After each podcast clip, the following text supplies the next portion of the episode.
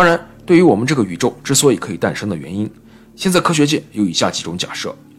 我们这个宇宙之所以可以存在，是因为这个宇宙恰好有我们这些人类作为观察者去观察它。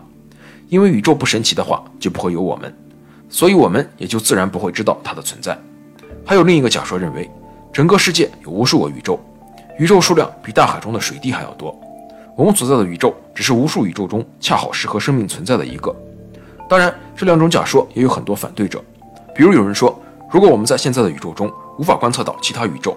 那么怎么能够让我们相信有无限个宇宙的存在？这里或许有人会问，为什么多重宇宙、造物者等概念就非要证实不可？不证实就不承认呢？这是因为科学界有两条严格的教规：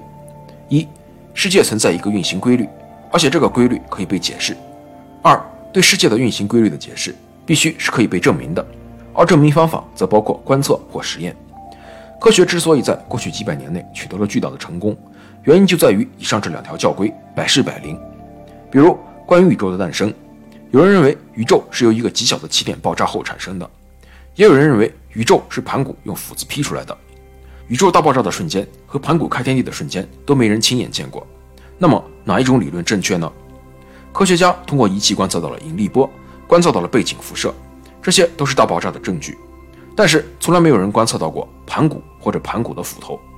所以科学只能认同宇宙大爆炸理论。当然，由于整个世界的运行规则极其深奥，所以科学也不一定就是对的。比如量子力学，单纯从理论来说，它或许还不够完备，但量子力学和至今为止所有的实验结果都符合，